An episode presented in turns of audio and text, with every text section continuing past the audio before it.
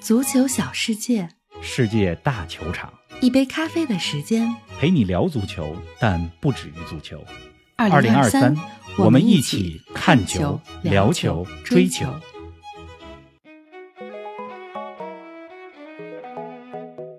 三十三年的等待，意甲冠军终于回到那不勒斯。冠军属于斯帕莱蒂，属于克瓦拉茨赫利亚，属于奥斯梅恩，属于马拉多纳，属于那不勒斯这座城市。从美丽的失败者到美丽的胜利者，那不勒斯是如何做到的？他们的夺冠为何引起如此大的共鸣？皇马捧起国王杯，浦和赢得亚冠，更多精彩内容以及欧冠半决赛前瞻，尽在本期足球咖啡馆。听众朋友们，大家好，欢迎来到今天的节目。冯老师你好啊，这周末过得怎么样啊？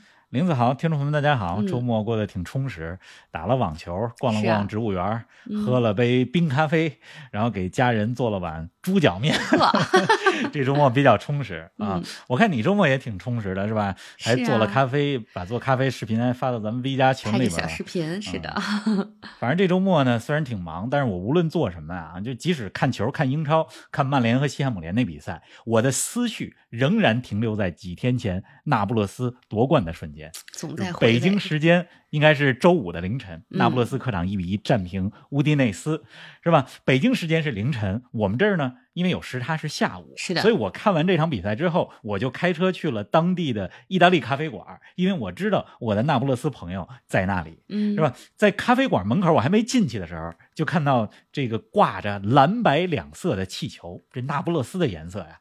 墙上挂着马拉多纳的画像。就是虽然我是在北美，不是在意大利，但是在意大利的咖啡馆门口，这气氛已经到位了。没错，非常到位。那么我就见到了我的朋友布鲁诺，嗯他呢给我看了看三十三年前，就是那不勒斯上一次夺得意甲冠军的时候，是他和朋友们庆祝的照片。哎太珍三十三年前的照片。是啊，就是三十三年，其实很多球迷和我一样，马拉多纳踢球的时候，就我们还没有记事儿，对呀甚至还没有出生。嗯，但是当今年那不勒斯夺得意甲冠军的时候，我们呢却有一种共鸣，有了一种那种圆满了的感觉。嗯，是吧？就是你要说谁呢，都有自己的主队，谁都希望自己的主队夺冠。但是当有一些球队夺冠的时候，你会觉得赢家是足球这项运动，赢家是所有的球迷，就产生的共鸣是前所未有的。是的，比如二零一六年莱斯特城、狐狸城夺得英超的冠军，这蓝狐奇迹嘛。嗯，再比如二零二一年黄色潜水艇比利亚雷亚尔拿到欧联杯的冠军，是吧？大家有种这种感觉。但是这两个呢，更像是黑马奇迹。那不勒斯还不一样，就那不勒斯，它有一种就是用了三十三年的时间完成自我救赎、涅槃重生的那种感觉。嗯，确实是。哎，打个比喻啊，你说的这种共鸣感、圆满感，我觉得特别像去年卡塔尔世界杯上阿根廷拿到冠军之后，很多中立球迷的感受啊，觉得终于是这一天了。圆满了，嗯，这是你的感受，对吧？是 我特别理解，嗯，就是你希望看到它圆满，对吧？我这几天一直在想，就这种共鸣感究竟从哪儿来的呢？嗯就想来想去呢，我是总结了三个关键词儿。来说说，这第一个词儿呢，就是叛逆精神，或者叫做反叛精神。因为那不勒斯它是一个有着反叛精神的城市。一说到那不勒斯，大家想到的就是失业率、犯罪率、黑手党等等。是啊，就意大利的北方看不起那不勒斯，但是那不勒斯也看不起意大利的北方。我那那不勒斯的朋友布鲁诺，他就跟我说，说在他的眼里边，最讨厌尤文，其次是国米，然后是米兰，等等等等等等，反正北方的球队他都看不起。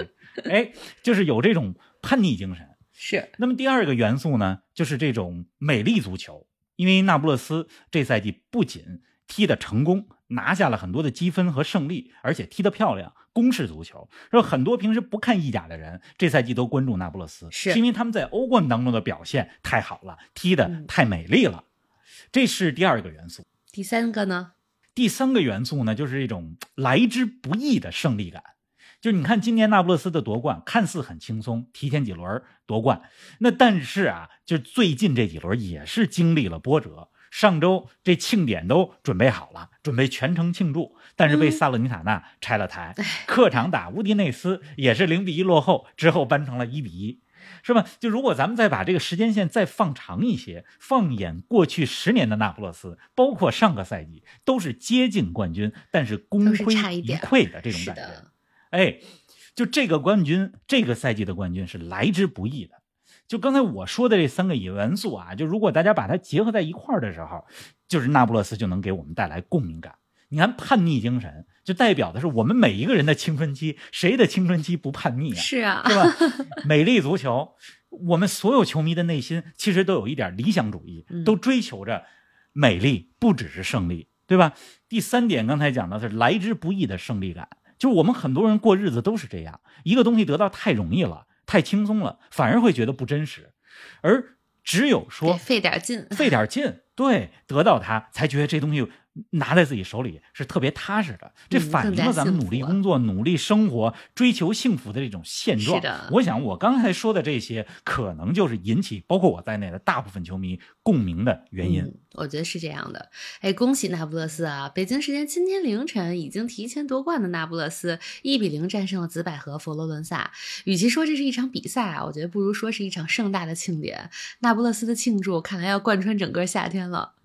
用整个夏天来庆祝吧，那不勒斯值得拥有，甚至用未来的三十三年来庆祝都没问题。当然了，我想那不勒斯下一个冠军也不用等三十三年，等那么久了。嗯，你看今天凌晨、昨天晚上的比赛，就是赛前是吧？佛罗伦萨呢列队欢迎那不勒斯，是就是佛罗伦萨。列队欢迎那不勒斯那个场面，那不勒斯球员进场的时候，我还挺感动的，因为佛罗伦萨和那不勒斯这两支球队啊，其实还有一些渊源啊。就是一九八七年的五月十号，那不勒斯一比一战平佛罗伦萨那场比赛之后，那不勒斯拿到了第一座意甲冠军奖杯，就是那场球应该被历史铭记，因为。马拉多纳的名字在全场被呼喊着，那是他来到那不勒斯这座城市、这支球队的第三年，终于给那不勒斯带来了意甲的冠军。这也是罗马以南的南方城市第一次获得现代的意甲意甲联赛的冠军，意义非凡啊！而那一场球就是一九八七年那一场球，为佛罗伦萨进球的是谁呢？是罗伯特巴乔，一个直接的任意球，那是巴乔意甲第一球。有，就是那场一九八七年那不勒斯和佛罗伦萨的比赛，值得铭记。你看，三十三年之后的今天，对吧？又是那不勒斯主场一比零战胜佛罗伦萨，虽然已经提前夺冠了。我觉得，既然说到一九八七年啊，咱们就一块来听一下一九八七年那不勒斯第一次夺冠之后，他们在更衣室里边球员们的庆祝和歌声。好的，我们一起来听一下。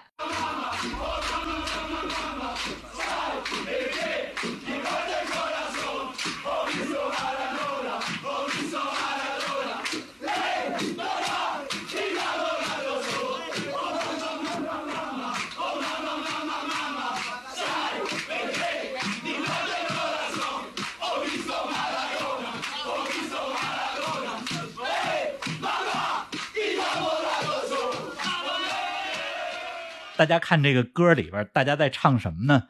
就是妈妈，妈妈，你知道吗？我爱上了马拉多纳，我心在一直在跳，为什么呢？因为我看到了马拉多纳，马拉多纳，马拉多纳，就是这这种这种感觉。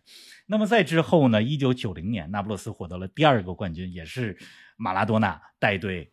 获得的，嗯，那么第三个冠军就是二零二三年了，中间隔了三十三年，是吧？就是上一次一九九零年那不勒斯夺冠的时候，北京举办亚运会，苏联还没有解体，互联网还没有普及，好久远，想想多少年前的事儿，是是吧？好多球迷跟咱们一样，那时候还不记事儿呢，或者还没出生呢，是的，哎，那么三十三年过后就。回到今天，回到今年，那不勒斯再夺冠，那里的人们依然用很接地气儿的方式疯狂的庆祝着。比如说什么呢？全程放炮，那个场面，全程放炮的场面，简直就跟要把那不勒斯这座城市点燃了一样。真的是，战平乌迪内斯夺冠之后，是吧？那不勒斯的球迷呢，就他们依然毫无保留的歌唱着他们的英雄，只不过曾经的马拉多纳。他们依然还在今天歌唱着，同时呢，也有了新的英雄，像科瓦拉斯赫利亚、奥斯梅恩、斯帕莱蒂等等。就你看现在那不勒斯的庆祝，那场景也很像八九十年代，很接地气儿。就咱们来听一下啊，周中前几天打平乌迪内斯之后，那不勒斯球迷在他们自己的主场，就是看着大屏幕，这个看着。球队客场比赛时候，就是在自己的主场庆祝的那样的声效，还有在街上放炮的那个声效，好不好？大家看看这个感觉和一九八七年像不像？咱们再来听一下，对比一下。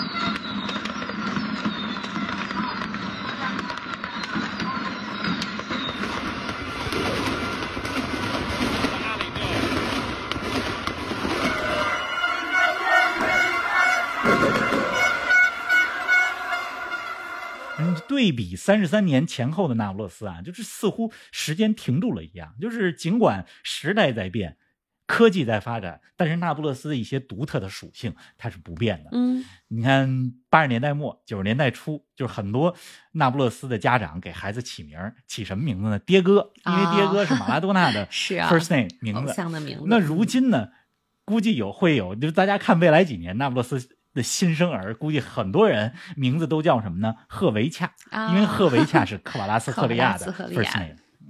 咱们看看会不会是这样啊？哎，刚才你说那不勒斯球迷庆祝的方式啊，让我想起去年世界杯结束之后，阿根廷首都布宜诺斯艾利斯的街头，球迷们都爬上电线杆子庆祝阿根廷夺冠。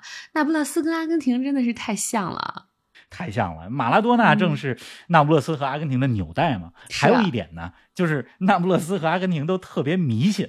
就我之前在世界杯的时候给大家讲过啊，嗯就我的阿根廷朋友，那么他有一个迷信的行为是什么呢？就是从阿根廷的小组赛第二场比赛开始，他在比赛前一天晚上一定要见一个 在卡塔尔当地 孟加拉国的小哥。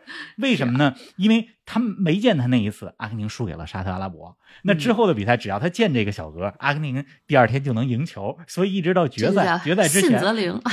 信则灵，他都见这个孟加拉小哥。嗯这那不勒斯啊也一样。我跟大家讲啊，就是那不勒斯有一个知名的导演叫保罗·索伦蒂诺，是他呢，就就据说在拍电视剧的时候，有一个场景是几个人在喷泉旁边庆祝着意甲夺冠。后来呢，他把这段给删了，嗯这片子发出去之前给删了。为什么呢？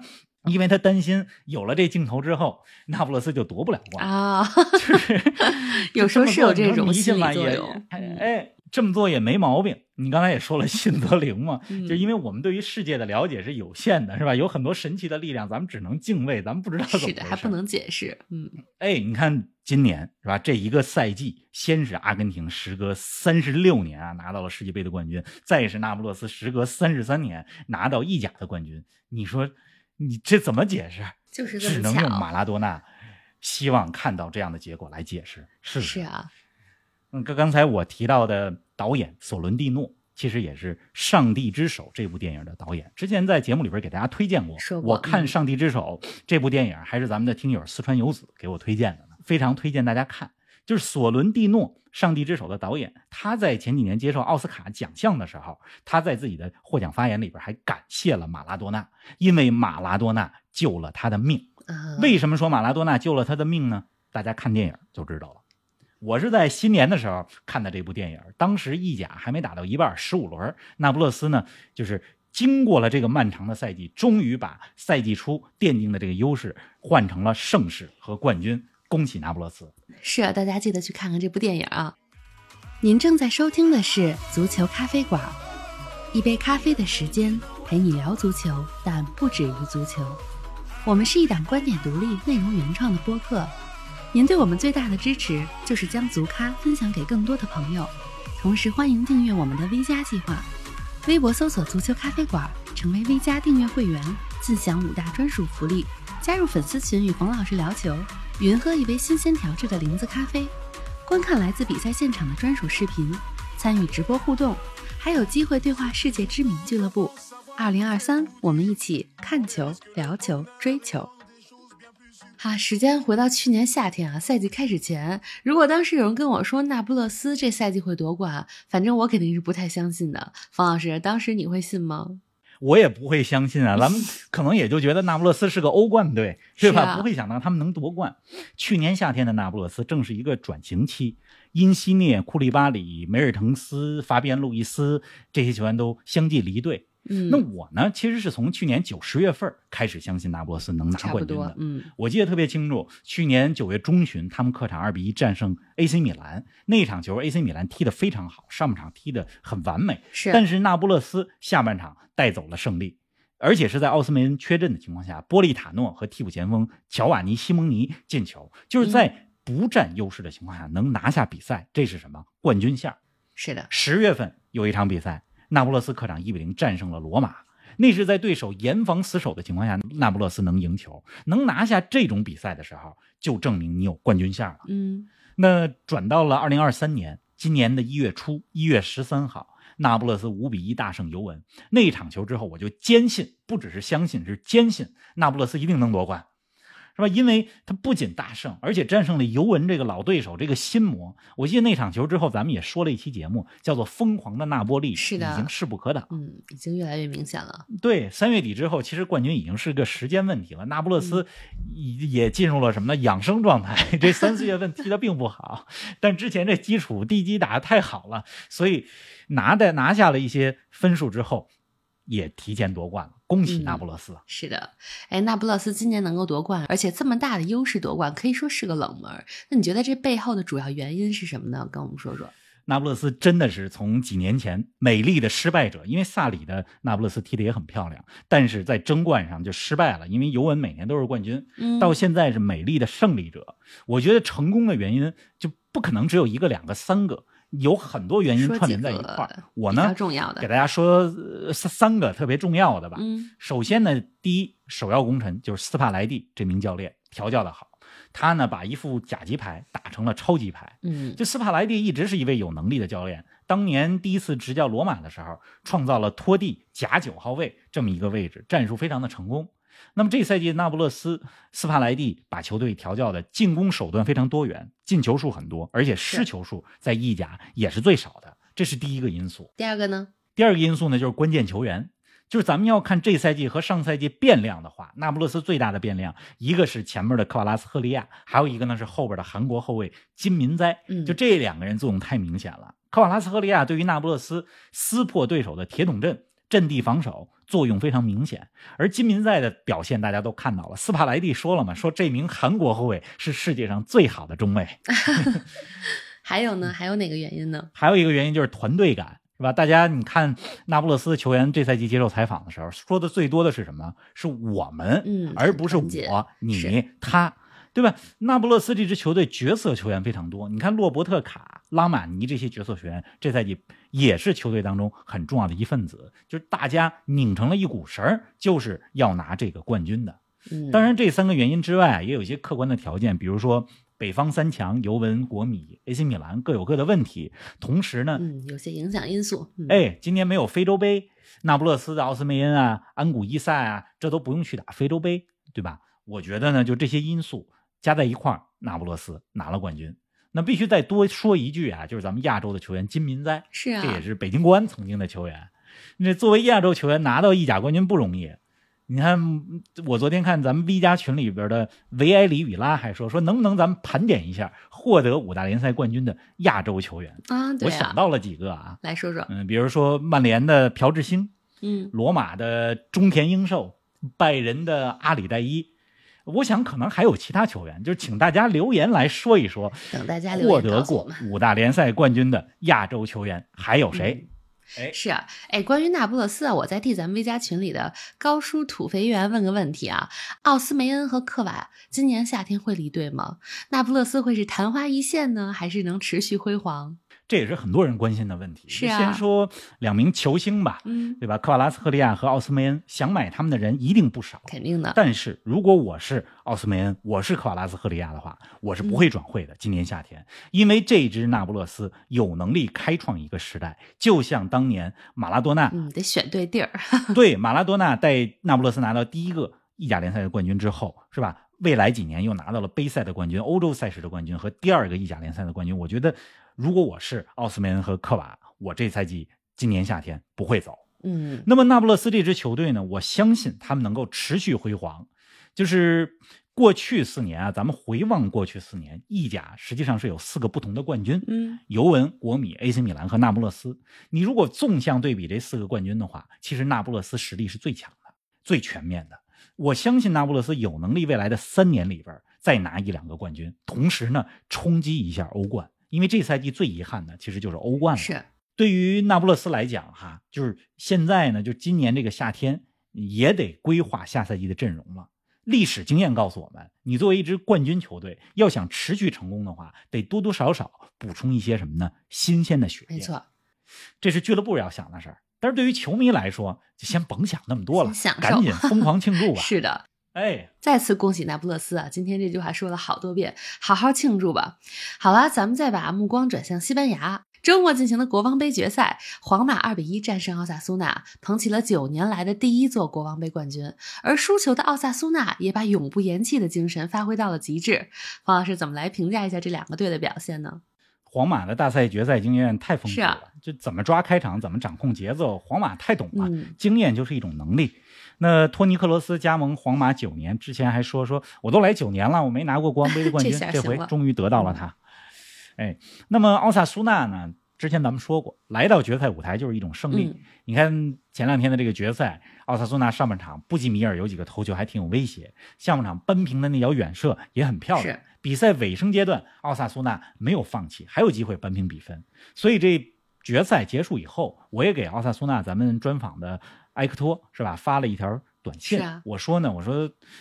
恭喜奥萨苏纳，虽然输了球，但是你们像斗士一样在战斗，你们可以像胜利者一样离开塞维利亚。离开，是的，反正这个再来跟大家说一下，就是咱们专访奥萨苏纳的视频，前几天的时候，礼拜五的时候是吧，玲子、嗯已经上线了嗯大家呢可以到微博呀、B 站啊、西瓜视频啊、抖音啊各大视频平台去看我们的专访视频。是的，哎，刚刚过去的周末啊，还有一场决赛，那就是亚冠决赛。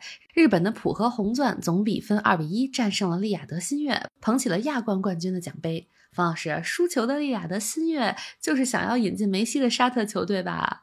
对，就是这个队，利雅得新月嘛。那么梅西呢？我觉得他应该不会去沙特。嗯就是虽然沙特给的钱能够给出来钱是最多的，但是巴萨和美职联的迈阿密国际更有可能。咱们回来说亚冠的决赛啊，就是浦和二比一赢了利雅得新月，获得了球队历史上第三个嗯亚冠的冠军。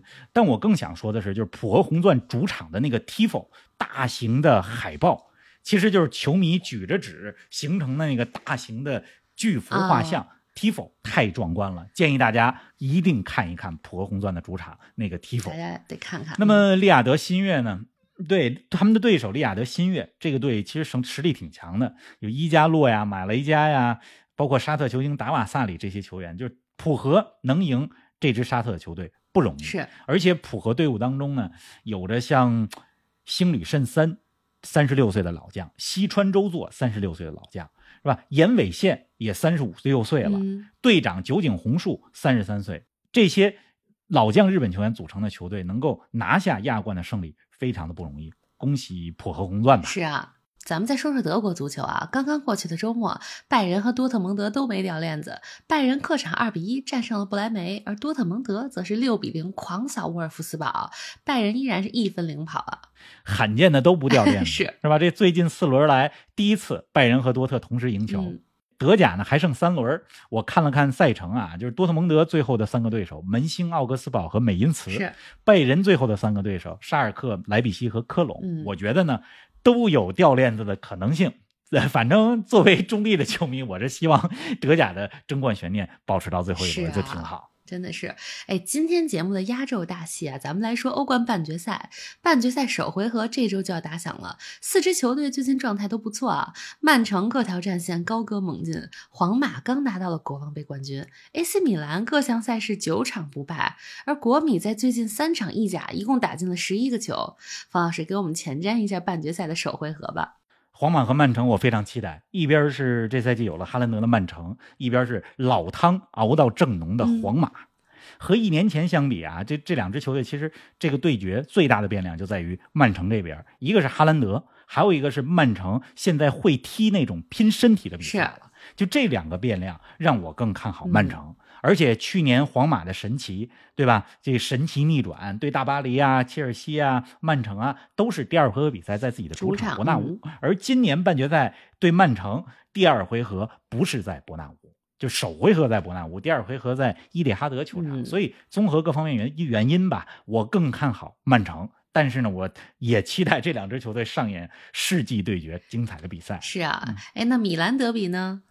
米兰德比那边，莱奥对吧？米兰的上赛季意甲 MVP 在周末的比赛当中伤了啊，不知道他的伤病会给这个比赛带来多大的变数。人说了嘛，未来几天每天要监测一下莱奥的伤情。嗯，反正我觉得这个米兰德比首回合两个队都会收着点打，把决战呢放到第二回合。就国米和米兰啊，就这组对决起作用的不是欧冠基因，不是历史恩怨。也不是什么战术奇招，两队之间没有什么秘密，是啊，就看两回合里边现有的这些球员谁发挥的好，谁临场发挥的好，哪支球队就能赢球。嗯，那就期待着周四早上是吧？欧冠这两场结束之后，咱们周四早上给大家来复盘。好的，那咱们周四聊，大家一周顺利，一周愉快，周四见。